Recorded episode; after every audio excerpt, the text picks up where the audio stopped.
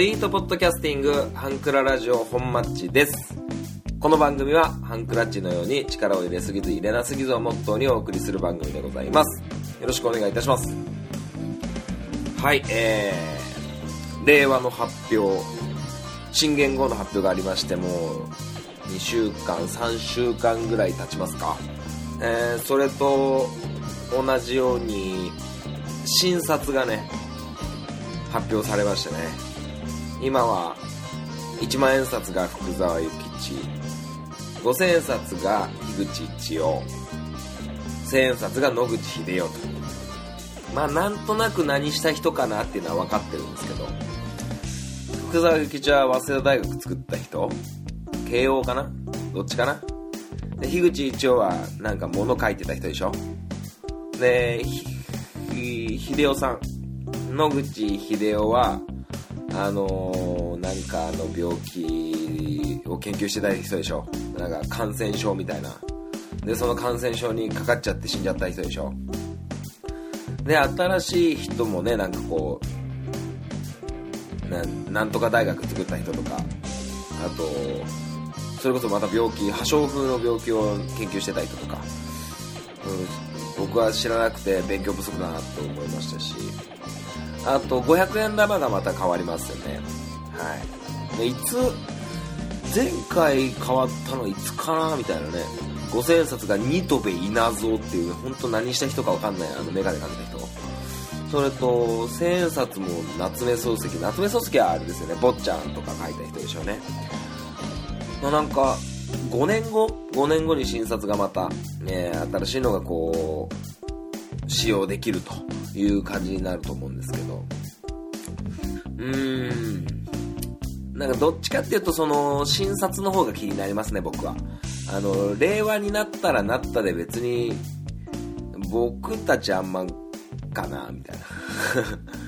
確かにこう平成何年令和何年みたいなのになれるまで少し時間がかかりますけどもうそうなっちまったらなっちまったでそのままねこう時間が流れていくのかなと思うんですけどやっぱお札とか500円玉硬貨とかに関しては僕らがちゃんと物理的に目にして手に取るものなんでこのすぐこううーんなんかこう受け入れられるかられないかみたいなのはちょっと出てくるかなとは思うんですけどまあどっちも慣れですよね。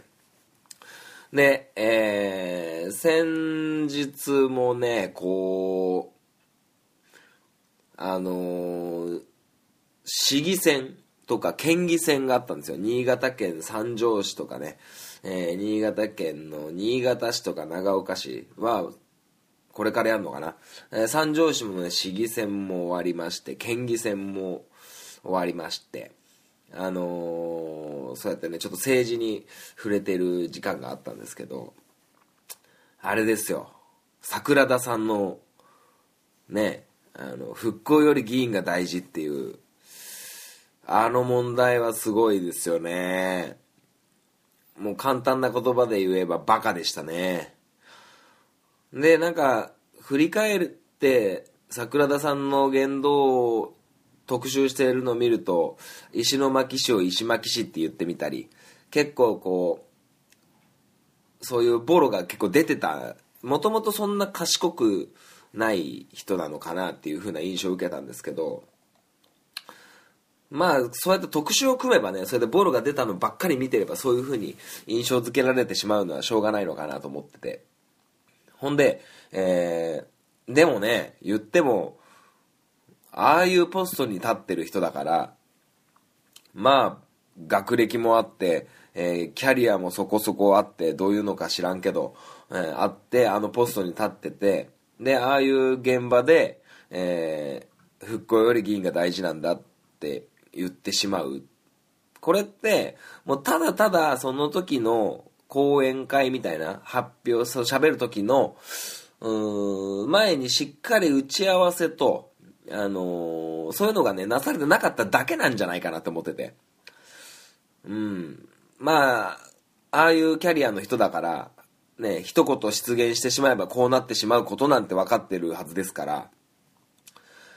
だからね、あのもうちょっと打ち合わせしときゃこんなことにならなかったのかなって思うのともう一つはやっぱりこうやってポッドキャストで配信してる僕もそうですしいろんなポッドキャスターさんもいますしテレビに出る人こう世に映る人たちの言葉っていうのがどれだけこうねあの影響力があるかっていうことを考えるとやっぱり自分の内側にあるその言葉言霊っていうのを口の口のね喉口からこう空気の振動で自分の体外にこう音声として出してしまった以上その発言には責任を持っていかなきゃなと思ってしまいましたねどうしても。うん。だからねこう失言なんていろんな人がしてるはずなんですけどなんかもっとちゃんといった冷静になってちょっとこう組み立てとか言葉をちゃんと選んでおけばあのそういうミスは起こんないんじゃないかなと思ってて。いや本心でねあの復興より議員が大事って思ってたって言わなきゃね分かんないことだからうん嘘でもね復興が大事なんですって言っときゃいいもののっていうことですよね。だから責任を持っていろんなことを喋るときにはちょっと気をつけて、えー、責任を持っていきたいなと思います。だからあの時多分打ち合わせとか何もなしでもう台本もなしでアドリブでパッと出てマイク掴んで喋ってあの喋ってるとねこうどんどんどんどん目的にのこのしゃべここしゃここまで喋りたいっていうところがあるんだけどそれを話すためにここ行ってここ行ってっていう構成をちゃんとしてないと結構脱線しがちなことってよくあって。だからそういうのがなされてなかっただけなのかなと思ってて。はい。まあまあそういうまあ過失？過失でしたよね。うん。まあ残念だなとは思いますけど。うん。まあね、その言霊をしっかりとね、責任を持って丁寧に扱っていきたいなと思います。はい、皆様も、えお気をつけください。ね、口は災いのもとなんてよく言いますからね。はい。えー、ということで、えー、ハンクララジオ、えー、責任を持って丁寧に最後までお送りいたします。最後までお聴きください。アプローチラジオこの番組は MC のケンとリョウの同級生2人がお送りする雑談ポッドキャスト番組です。皆様の日常にどんどんアプローチしていきたいと思いますので、お便りお願いします。月曜日夜9時配信中。今のところ毎週配信していますので、お時間のある方はぜひお聞きください。アプローチラジオのケンとリョウでした。あなたの心にアプローチさて、中東区なんですけども、あのー、結構話題になってると思うんですけど、あのー、テレビゲーム、古くはエニックス、今はスクエアエニックスが出しているドラゴンクエスト。ドラゴンクエストというテレビゲームがあります。もうロールプレイングゲームですよね。よくあるやつですよ。まあまあ、ドラゴンクエストって聞きゃ、なんとなくみんなは理解してくれるのかなと思いますけど。まあ、冒険してって魔王を倒すみたいな。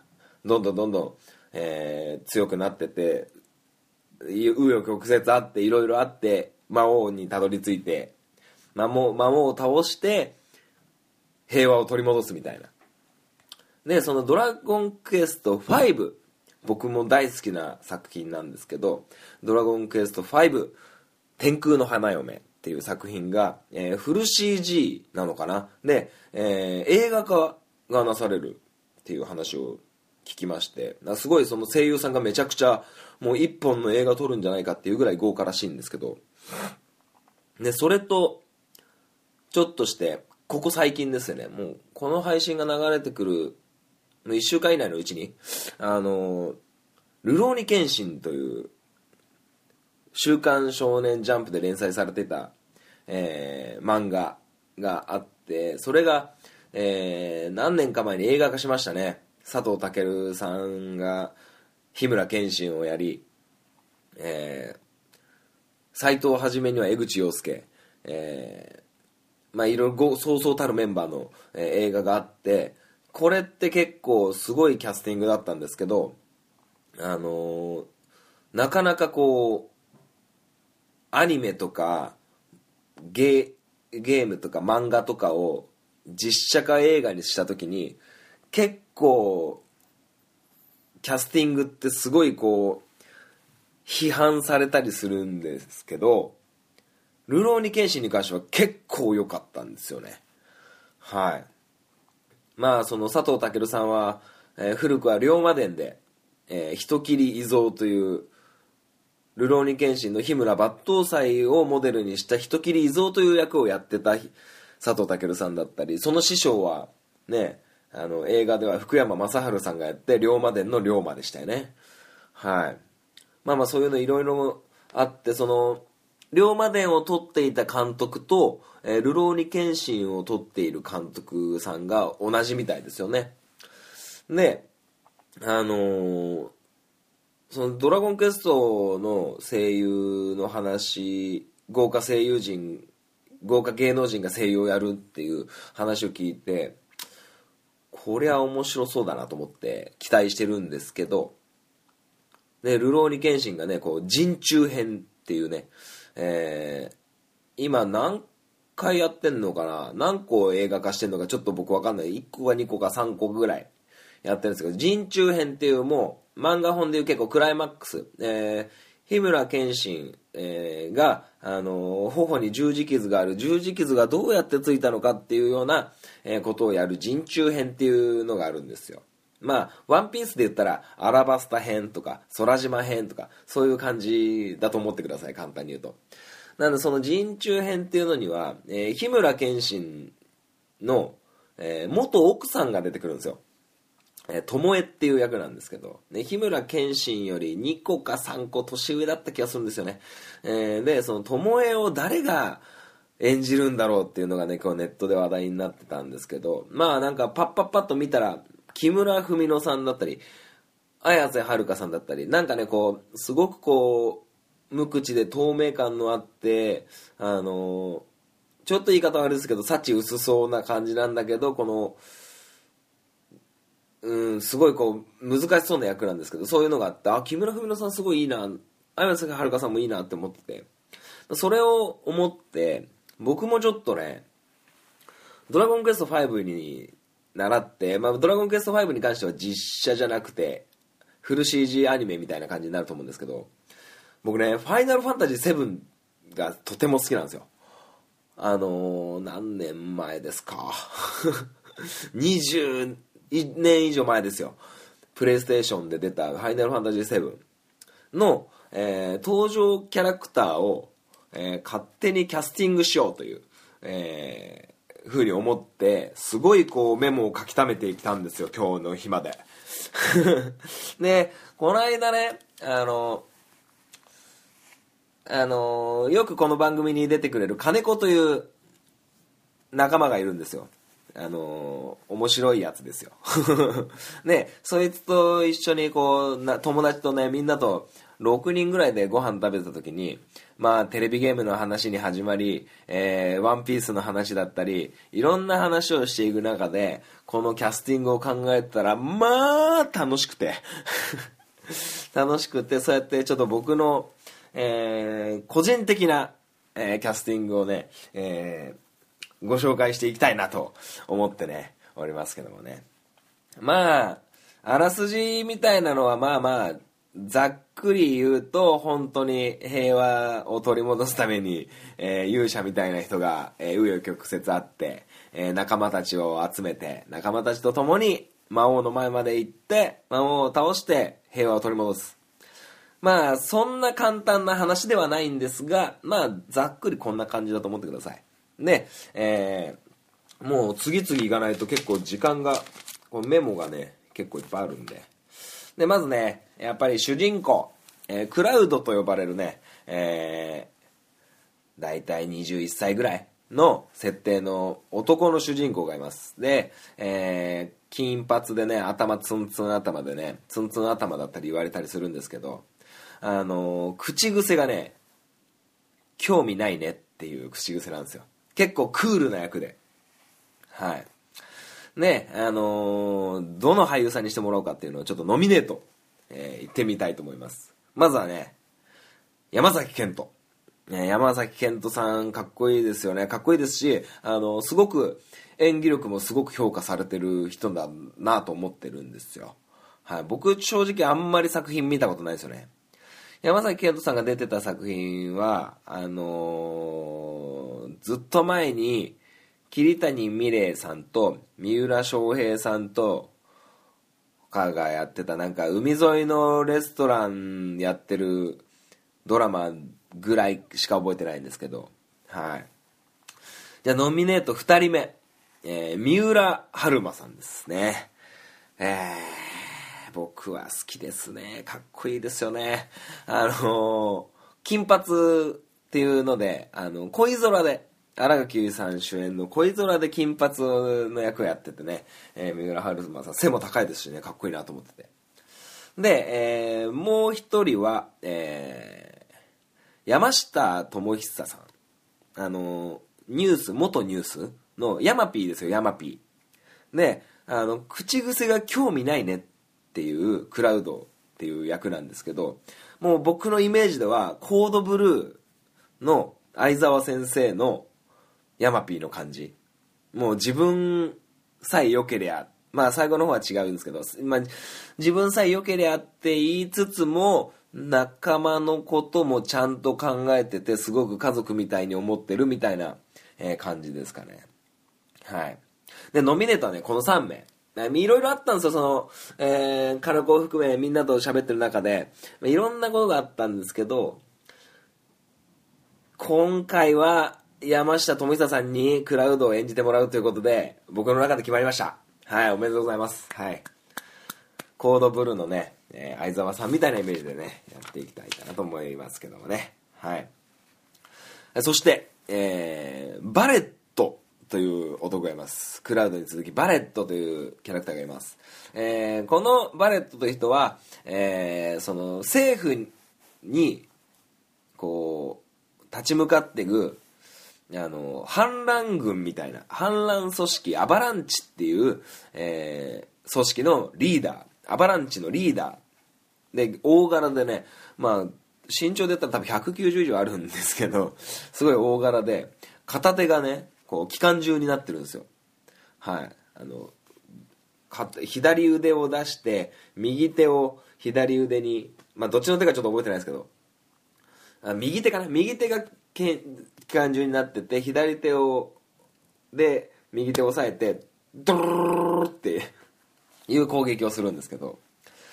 であのーすごくこうこわもてな感じなんですけどあのーちょっとねいろいろあってあのちっちゃい女の子の面倒を見てるんですよ。マリンって言うんですけどね。でもうマリンにはもうベタベタのもうベロベロなんですよ。もうあんまもう親バカみたいになってて。でも戦う時リーダーとしてあるべき時にはすごくこうリーダーシップを発揮してえー言ってくれるような頼もしい役なんですけど、まあ、年齢で言うと大体35歳設定みたいになってましたけど。でノミネートとしてはあのすごいひげが生えてるっていうのが特徴的なんで吉田剛太郎さん。吉田剛太郎さんと、えープロレスラーの長野正弘うーんこれどうしようかなと思って。うーんなんかねレスラー枠しかないかなみたいなふうにいろいろみんなと話してたんですけど。うーん僕の中ではちょっとうーんリーダーシップを発揮するっていう意味ではやっぱりこう吉田剛太郎さんに、えーやっていただきたいなと。思っておりますよ。はい。で続きましてね、えー、ティファというアバランチのそのさっき言ったバレットが組織をねリーダーをやってるアバランチのメンバーの、えーティファという女性キャラクターがいます。まあ多分ファイナルファンタジー史上、うん、トップ3には入ってくる3は言い過ぎかな トップ5に入るあの人気の女性キャラだと思いますであのどういう女性かっていうとそういうね反乱組織の、えメンバーではあるんですけどでその主人公のクラウドと幼馴染なんですよね。で、えークラウドのことを好きなんですよ。でもその好きな気持ちをあんまりこう、迷惑じゃないかなみたいな感じで、あんまりこう、表にこう出さない、隠れて好きなんだけど、みたいな感じでいるわけですよ。まあ可愛いんですよ。でね、あのーゲームのキャラクターの設定上、黒髪ロング。で、えー巨乳でミニスカ。もう、男性陣は、もう、ありがとうございますみたいな。ありがとうございますみたいな感じのキャラなんですけど。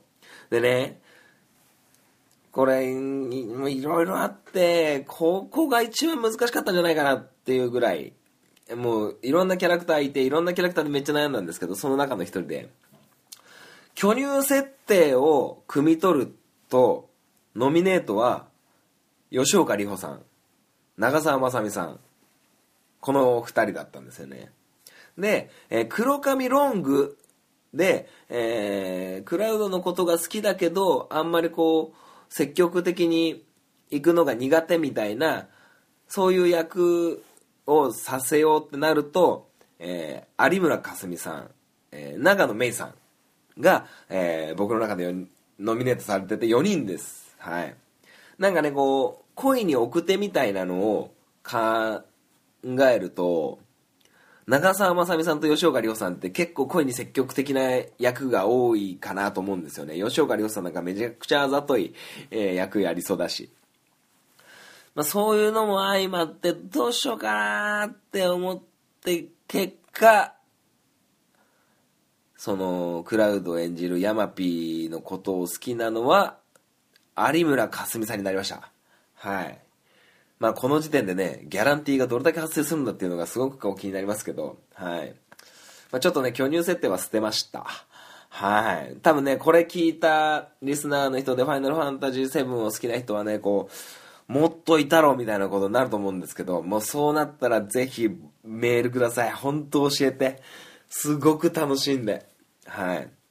で、続きまして、これがまたね、こう神秘的なキャラクターなんですけど、エアリスと呼ばれる、えーまた女性キャラクターがいるんですけど、これがまたこのゲームの、えーキーパーソンなんですけど、まあ、なんやかんやあってクラウドと出会うんですよ。で、このエアリスっていう女性が、あのーその、政府に追われてるんですよねで政府に追われてるところをクラウドが見つけてクラウドがボディーガードをするんですよでボディーガード料を支払わなきゃいけない。でボディーガード料をくれよってクラウドは言うんですよ。自分の利益が大事ですからね。であのデート1回でどうっていう風なことを言っちゃう結構恋に積極的な天真爛漫な、えーキャラクターがいるんですよ。ただねちょっとクラウドよりちょっと1個か2個か年上みたいな、えー感じで。はい、でクラウドのことが好きになってちょっとティファとあのライバルみたいな感じです。だから主人公の少しお姉さんっぽい天真爛漫な、えー女性ですよね。はい。でそうなった時に、えーノミネートを、え4人、えー頑張ってあげました。はい。1人目はあの乃木坂の白石舞舞やんって呼ばれる人。あのなんかいますよね。よく単独で CM とか出てますよね。写真集めっちゃ売れてる人でしょ。で、えーもう一人は広瀬アリス。広瀬すずさんのお姉さんですかね。はい。で綾瀬はるかさん。すごくこう神秘的な透明感のある役なんで綾瀬はるかさんかなっていう風なのと、えー天真爛漫恋愛に積極的っていう部分だけを取ると、えー本田翼さん。ものすごくいいなと、えー思っておりますよ。はい。でそのいろんな要素があってやっぱ天真爛漫みたいなところを取ると本田翼さんとか、えー綾瀬はるかさんとかがすごいいいんですけど恋愛に積極的みたいになると、えーなんかこう広瀬アリスさんとかこう白石麻衣さんみたいな人の方がいいのかなと思ってて。うんどうしようかなどうしようかな。要は恋のライバルが有村架純さんなんですよ。そうなるとねどうしようかなと思ってねであのーもうネタバレですけど後々死ぬんですよ エアリスこれも知ってる、ファイナルファンタジー7を知ってる人は、おお、本マッチ、その先は言うなって思ってたかもしれないですけど、エアリス死ぬんですよ。あの、魔王にやられるんですよ。魔王みたいな悪いやつに。うん。そうなると、ちょっとね、広瀬アリスさんが、こう、すごい元気なイメージがあって、ちょっと死ぬことが考えにくいっていうこともあって、エアリスを演じてもらうのは、白石麻衣さんになりました。はい。うん。これは、ちょっと、そんな感じですね。文句もあると思います。リスナーの方からもね。あると思いますけど。はい。で、えー仲間になるのは、えーこういう人たちがいる、普通の人間もいりゃ、えー違うのもいます。まあね、レッドサーティーンっていう、犬みたいな、狼みたいなのがいるんですけど、レッドサーティーンはね、あの、ぜひフル CG でお願いします。はい、片目がこうね、あの、引っかき傷になってて、シャンクスみたいなね、引っかき傷でね、片目つぶってるんですよ。まあ、そういう、なんか、犬がいるんですよね。喋れる犬がいるんですよ。なんで、それちょっと無理なんで。で、ケットシーっていう、なんかね、ぬいぐるみの中に人が入ってて、そのぬいぐるみの上に猫が乗ってるんですよ。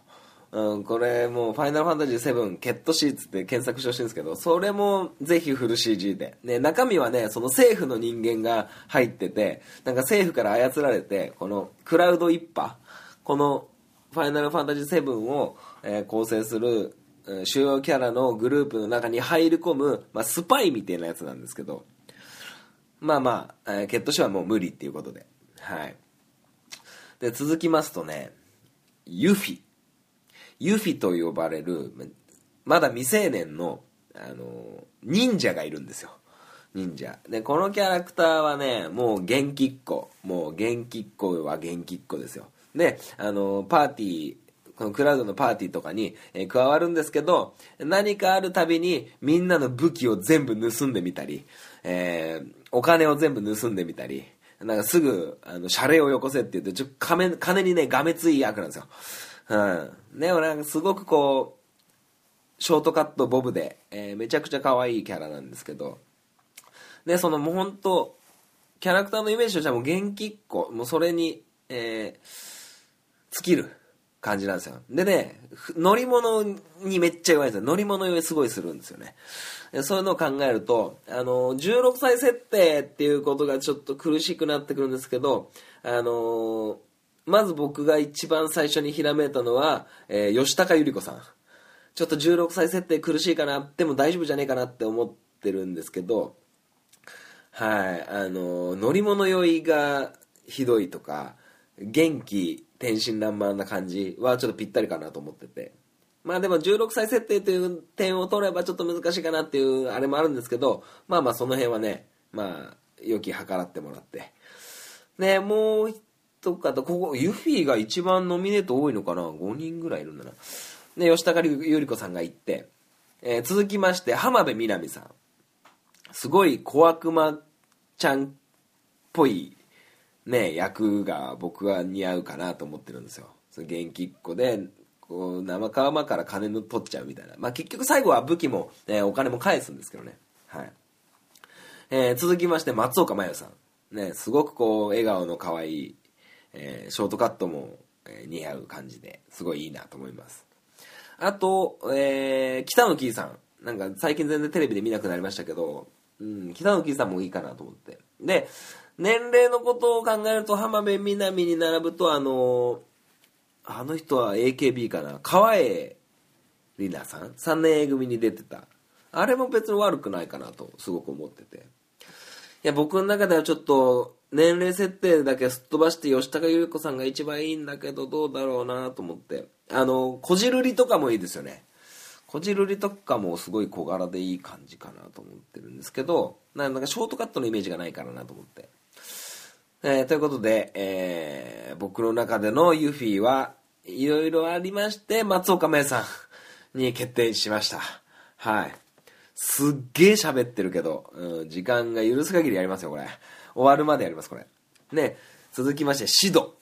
シドという、えー飛行機乗りで飛行機を作る技師の、えーキャラクターがいて槍を用いて、えー戦いをするんですけどまあこれねもうものづくりっていう、えーポイントこの大工みたいな なんつうなこう工場勤務かな感じ？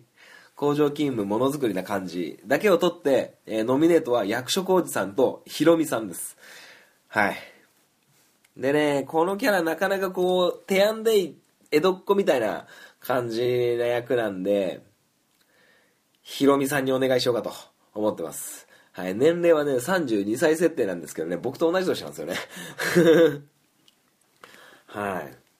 残るはお二人でございます。えー、ヴィンセントと呼ばれる、えー、このね、キャラね、別に仲間にしてもしなくても全クリできるキャラなんですけど、まあ、簡単に言うと、あの、ヴァンパイア系です。はい。ヴァンパイア系。はい。なので、えー拳銃を使うんですけど、あのバンダナ巻いてロン毛でマントを羽織ってるような感じで。なんで、そのヴァンパイアみたいなのを考えると、瑛太さん。拳銃を使うってところを考えると、江口洋介さん。で、もうヴァンパイア感でしかないガクト。っていうのを考えてて、ガクトね、なんかのファイナルファンタジーのシリーズで声当ててるんですよね。っていう話をこの間、その仲間たちに聞いたんで、ちょっとガクトはなしにして、瑛太か江口洋介かってなった時に、まあ仲間をしてもしなくてもいいかなっていう点で言えば、あのー江口洋介さんかなと思って。はい。まあその、流浪に剣心のね、斎藤はじめの役ともちょっと、すごいいい感じに相まってるかなと思って、江口洋介さんにやってもらおうかなと思ってます。はい。残るは最後。これは仲間じゃないんですけど、あの、まあ、要は最後のボスですよね。その、さっき言ったエアリス、白石麻衣さんに、すんげえ長え刀をぶっ刺す役がいるんですけど、セフィロスと呼ばれる、えー役なんですよ。このセフィロスというキャラクターはものすごい人気なキャラで、すごくかっこいいんですよ。もう、なんて言ったらいいんだろうな。もう、全てを得た人なんですよ。もう、容姿端麗、えー金も富、金も富も一緒だ。金も名声も全て。っていうのも、そのクラウド、主人公のクラウドは、まあ、今の日本でいう自衛隊みたいなところにいるんですよ。うん、その、ソルジャーって呼ばれる、そのね、ファイナルファンタジー7を描く世界のあの自衛隊みたいな、そういうのがあって、で、クラウドは実力こそあれ、なんかいろいろ精神的な疾患とかもいろいろあって、その、自衛隊の一番ペーペーなんですよ。で、そのセフィロスってのは、もう世界の英雄。自衛隊の中の自衛隊。ソルジャーの中のソルジャー。もう誰もが憧れる、世界の男の子みんなが憧れるようなソルジャー。今のこの現世実世界で言えば、自衛隊みたいな感じになるのかな。うん、そうなると、もう、クラウドがヤマピー。もうそうなると、うん、全世界の男の子が憧れる、全世界の女性がうっとりしちゃうってなると、小栗旬、木村拓哉、この二人しかないなと思って。っていう話をみんなの前で話してたら、セフィロスって銀髪なんですよ。小栗旬さんが銀髪になるんですよ。はい。他のキャラクターイメージしちゃいません？ね？銀さんですよ、銀さん。銀さんになっちまいかねないんですよね。そうなると、ヤマピー、ジャニーズ、キムタク、ジャニーズ、先輩、もう全てを得たような人。ということで、セフィロスは小栗旬か、木村拓哉か、はい、木村拓哉さんにやっていただこうかなと思っております。はい。すごく楽しかったです。これを考えてる時間。めちゃくちゃ楽しかったです。で、これを、キャスティングをみんなとガストで喋りながら決めてた時に、ファイナルファンタジー7ってやっぱ名作だな。でも10もいいんだよな。いろんな話をしてて、あの次々こういうゲームのキャラクターないし、アニメのキャラクターをどんどんキャスティングしていこうかなと思ってます。これね、あくまでも私本マッチ個人のあの希望というかイメージなので聞いてるリスナーの皆さんも全然違うキャスティングになると思いますはいこの人がいいんじゃねえかあの人がいいんじゃねえかって言ってあああんな人もいたわこんな人もいたわみたいなのが絶対出てくるはずなんです。そういうのを考えながら楽しんでいきましょうやっていうことですわね。はい。ということでね、今週の中東からね、こうやってファイナルファンタジー7を、えー実写化キャスティング、えー考えてみましたということで、ものすごく、1、2週間よっぱら考えましたけど、楽しい時間でした。またね、あの、こういう企画をね、次々に繰り出していこうかなと思っております。はい。何か感想あれば、ね、メールをお寄せいただければ嬉しいなと思っております。はい。それでは、えー今週はこの辺でエンディングに向かいたいと思います。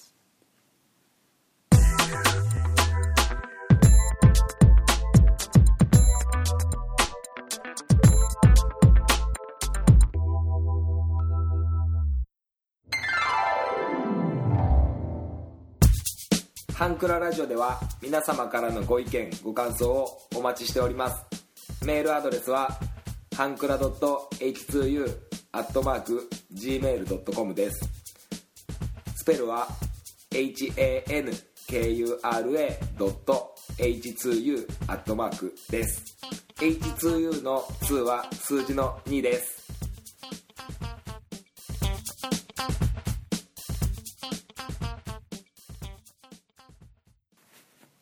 エンディングでございます。最後までお聞きいただきありがとうございました。ハンクララジオでは皆様からのメールをお待ちしております。えー、Twitter の DM もしくは Gmail アドレスがありますので、えーそちらの方に、えーメールをお寄せいただけると非常に、えー嬉しく思います。よろしくお願いします。えー、ファイナルファンタジーのキャスティングですけど、えーこれは本当あくまでも僕のお遊びの中でものキャスティングでしたので、あの、なんかこう、なんかいろいろ意見があると思いますが、ご了承ください。ね、個人的な感想、で個人的な意見なので、はい。でね、あの、どうしようかなと思ってるんですけど、あの、次週っていうか、気づいたら150回を迎えてるんですよね、もう。迎えるんですよ。次が150回。150号になります。うーん。まあ夏3ヶ月、去年の夏3ヶ月ぐらい休んでた。3ヶ月 ?1 ヶ月ぐらい ?3 ヶ月ぐらい休んでたと思うんだけど、あの、それでも150回ですよ。うん。でね、150回が、えー、24日か。で、24日の次が、5月1日。あれですね。令和になる日ですね。でね、令和になるのが5月1日。その次の日ね、本町誕生日っす。33歳になる誕生日っす。そういうことなんです。なのでね、あのー、新元号に変わりすぐ誕生日を迎える私、なんか特別な企画をしなきゃいけないのかなって、心の隅で思ってますけど、あのー、なんていうんですか、150回節目の回も、えー誕生日会も全然できなさそうなんでね、なんかそういう雰囲気のね、えーことが少しでもできればいいかなと思って。皆さんもこう、あれでしょ？キャスティング好きでしょ？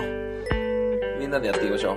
はい。ということで、えー、そういうキャスティングのご意見、ご感想だったり、えー、本マッチの誕生日おめでとうメールだったり、ね、えー、欲しいです。ください。お願いします。はい。ということで、ええー今週はこの辺でお開きにしたいと思います。またお会いいたしましょう。さよなら。バイバイ。